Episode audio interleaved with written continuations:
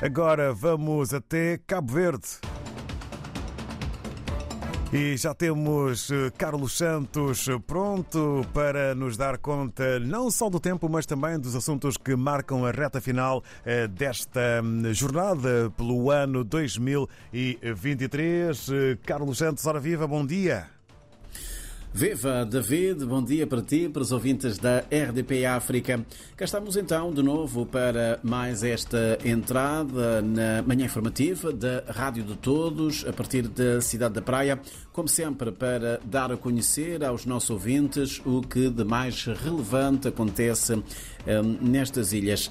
David, ao contrário do que costuma acontecer nesta altura do ano, o tempo está menos frio. Ontem à tarde, por exemplo, estava um sol de rachar e um calor que até convidava para um bom mergulho numa destas nossas belíssimas praias de mar.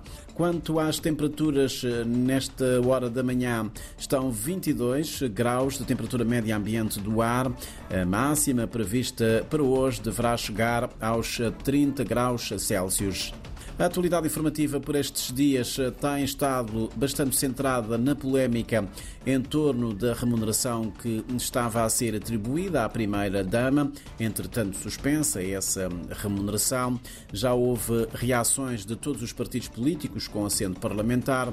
O próprio chefe de Estado teve que vir a público prestar alguns esclarecimentos sobre o caso, um caso que está a ser muito comentado nas redes sociais. Não creio que José Maria Neves vá referir-se a este assunto na sua mensagem de fim de ano. O que me parece incontornável é a questão dos desencontros entre o Presidente da República e o Governo em matéria de política externa.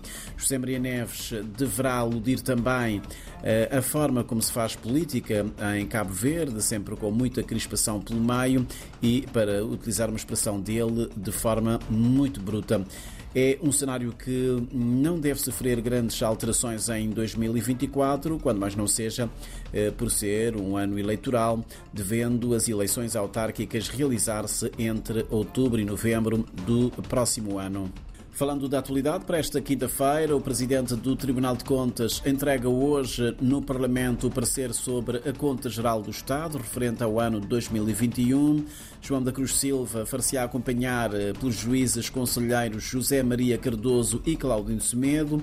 O parecer da Conta Geral do Estado conclui que, globalmente e de forma satisfatória, o Ministério das Finanças e do Fomento Empresarial vem cumprindo o estipulado nas legislações sobre a execução do Orçamento do Estado. É apresentado hoje ao público o projeto para a celebração do Jubileu dos Jovens Cabo-Verdianos 2024. O evento será presidido pelo Bispo da Diocese de Santiago de Cabo Verde, Dom Arlindo Cardeal Gomes Furtado, e pelo Bispo do Mindelo, Dom Hildo Fortes. O Jubileu faz parte da programação dos 500 anos da Diocese de Santiago de Cabo Verde que está a ser uh, realizada essa programação em parceria com a Diocese do uh, Mindelo.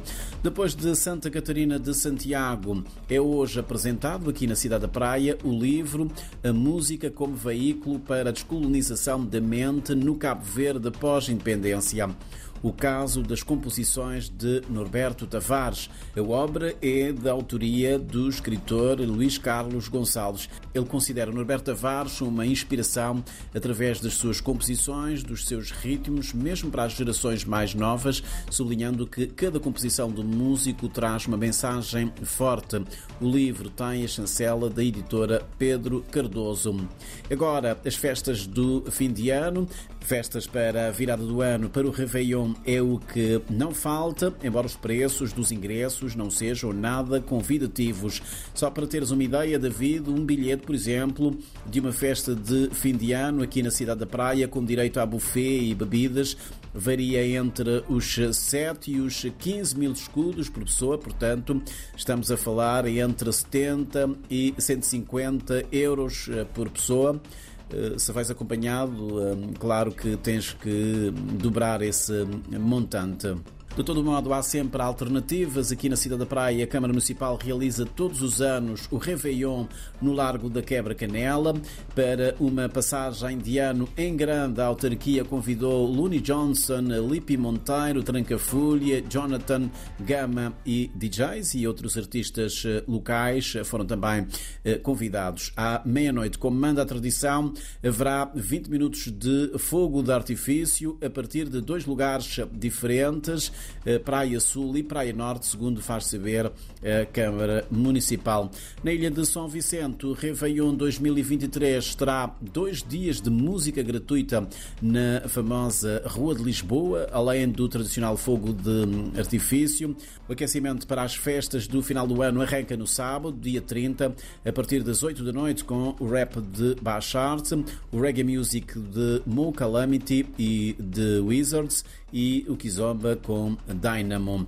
No dia seguinte, 31, domingo, haverá o tradicional fogo de artifício e pit na Bahia para assinalar a passagem do ano para 2024.